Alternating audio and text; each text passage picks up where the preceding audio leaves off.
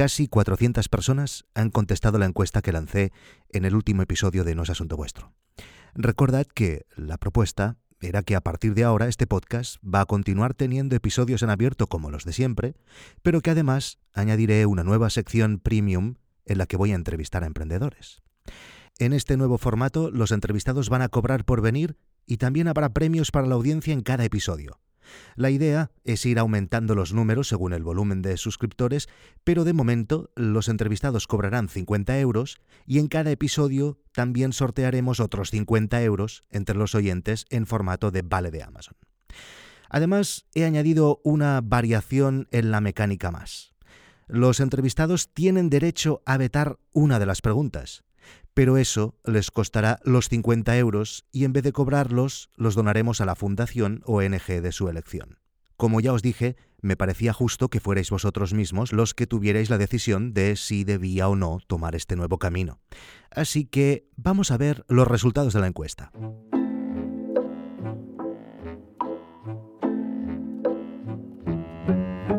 A la pregunta ¿te gusta la idea?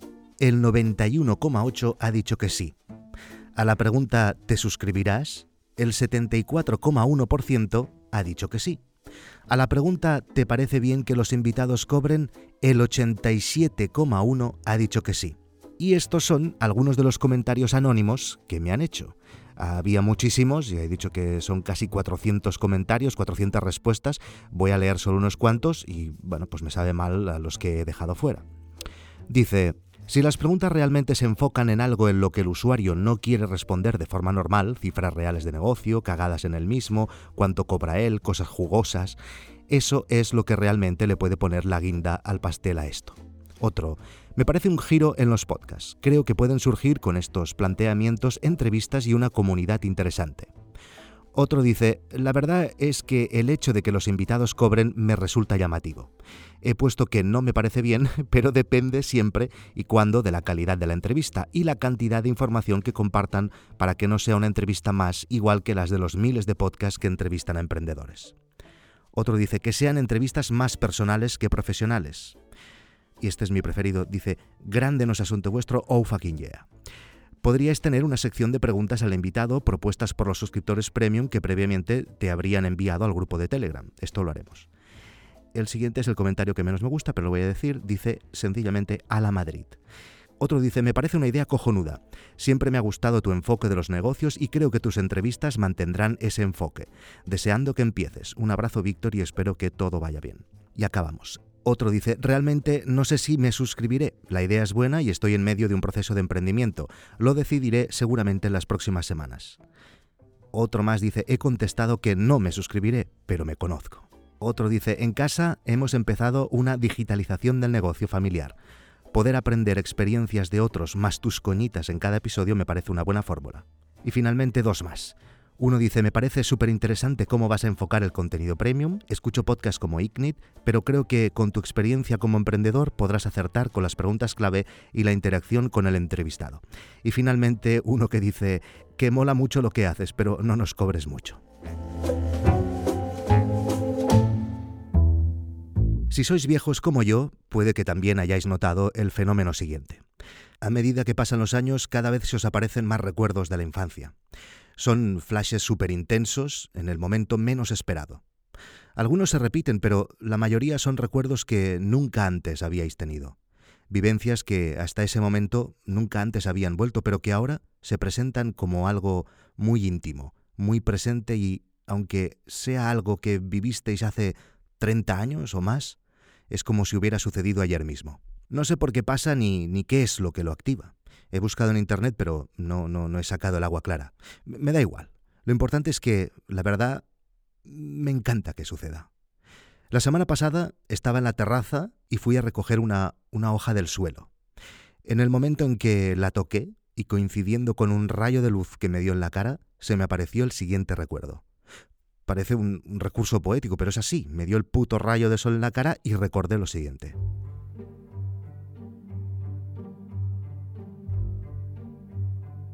Era el verano del 88. Estaba pasando el día en casa de mi primo, Eduard. Mis tíos tenían una casa enorme en el Hort de Lleida, en, el campo. estábamos rodeados de árboles frutales y teníamos kilómetros y kilómetros de espacio para nuestras aventuras. Esa tarde, unas horas después de comer, estábamos jugando en la piscina y recuerdo que mi padre apareció vestido con el traje. Mi padre también era periodista, pero con traje. Era un día entre semana y pensé que, no sé, tal vez había querido salir del trabajo antes, pero era raro que apareciera allí. Me dijo que saliera, que tenía que hablar conmigo. Enseguida noté que algo estaba pasando y salí a la primera. Y salir a la primera de una piscina cuando solo tienes ocho años no, no es tarea sencilla. Me cubrió con la toalla y entramos en casa. Recuerdo que mis tíos nos miraban desde lejos y recuerdo perfectamente sus caras. Parecía que hubieran estado llorando. Mi padre se sentó en una silla que estaba junto a la escalera y él también se sentó a mi lado. Yo estaba aún mojado, cubierto por la toalla y aún caían gotitas en el suelo.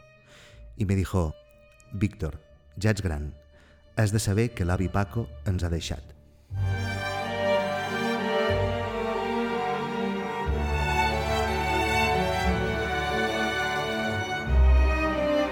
Aunque fue una muerte totalmente imprevista, no hice ninguna pregunta. Sencillamente abracé a mi padre y nos pusimos los dos a llorar. Había muerto aquella mañana de un ataque al corazón. Mi familia decidió que me quedaría unos días en casa de mi primo para no vivir tan de cerca el descalabro que supone en una casa una muerte inesperada. Cuando sientes por primera vez la tristeza de la muerte de un familiar querido, y más si tan solo tienes ocho años, la gestión de las emociones son complicadas. Recuerdo estar triste, muy triste. El abuelo Paco, y siento si esto puede enfadar a alguien, era mi abuelo preferido. Estaba muy unido a él. Pero al mismo tiempo también recuerdo con cariño esos días y la aventura que suponía quedarme a dormir algunas noches en aquella casa tan grande. La casa de mi primo para mí era sinónimo de juego, de aventuras e incluso de misterio. Estaba llena de habitaciones completamente distintas y cada una de ellas contenía cosas que para mí eran alucinantes. Uno de los tíos hacía maquetas y tenía reproducciones enormes de ciudades, campos y trenes en miniatura. Había bibliotecas gigantes llenas de libros. El comedor estaba a rebosar de películas en VHS. Cada vez que iba descubría alguna habitación nueva donde antes nunca había estado.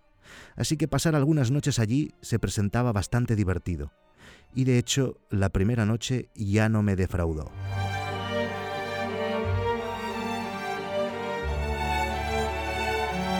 Mi primo y yo estábamos con los pijamas de verano hablando en la cama. Las luces de la habitación estaban apagadas, pero nos veíamos bien con la poca luz que entraba por la ventana. Después de un rato, Eduard fue a pasar las cortinas o a bajar las persianas y me dijo, Mira, ¿qué es esa luz? Delante nuestro teníamos solo árboles y árboles, y en el cielo había dos luces, una junto a la otra, y de manera intermitente una crecía y la otra decrecía. Creo que le dije a Eduard que, que, fuera a buscar a un adulto, que seguro que nos daría una explicación, pero él me contestó, tengo una idea mejor, la Super 8.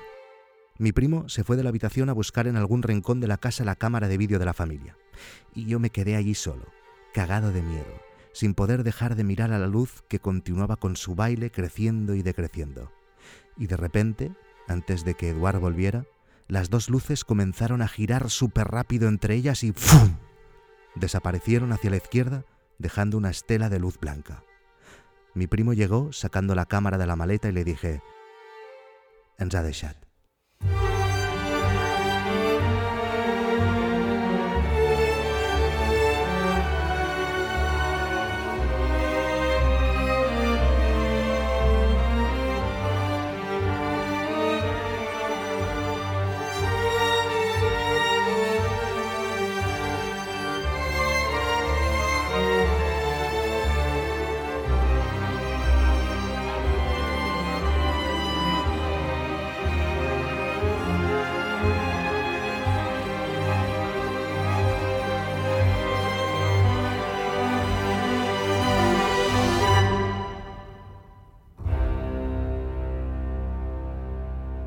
Como que lo de estos recuerdos son flashes intensos en el momento menos esperado, he pensado que tenía sentido explicarlo así, en medio de este episodio. Seguimos con lo del podcast.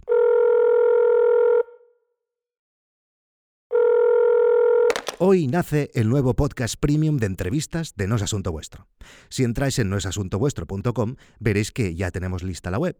Como que en este caso cada episodio representa una inversión, la periodicidad dependerá del número de suscriptores. Y siempre seré transparente en este sentido.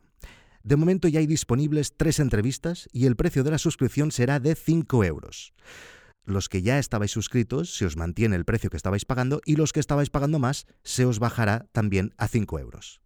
El primer entrevistado, como prometí, es Joan Boluda y he cumplido también la otra promesa. Venga, Joan, vamos al tema. ¿Cuántos suscriptores tienes en boluda.com? Puñetero, sabía que lo harías. También he entrevistado a David Esteban Cubero, un guionista que ha participado en decenas de programas de televisión que seguro han marcado vuestra infancia y también adolescencia, y además, y por eso está en No es Asunto Vuestro, es el fundador de cursosdeguion.com, una escuela online de guionistas. David nos explica cómo tuvo que reinventarse después de irse a vivir a Uruguay y cómo ha conseguido, despacio y con buena letra, convertir su negocio en un lugar de referencia en la formación de guionistas. Y finalmente, el tercer entrevistado es una vuelta de tuerca al formato. En este caso, fue él quien me contactó con un problema en su empresa y me ofreció pagarme para que le hiciera una consultoría. Como me pareció muy interesante su caso y su negocio, le propuse darle una vuelta y entrevistarle a él para el podcast e intentar solucionar sus dudas en directo. Pero claro, en este caso debía cambiar las reglas, así que en este episodio él ha sido el que ha pagado 50 euros que se sortean entre la audiencia. Si alguien más quiere participar con este formato, solo me tenéis que escribir.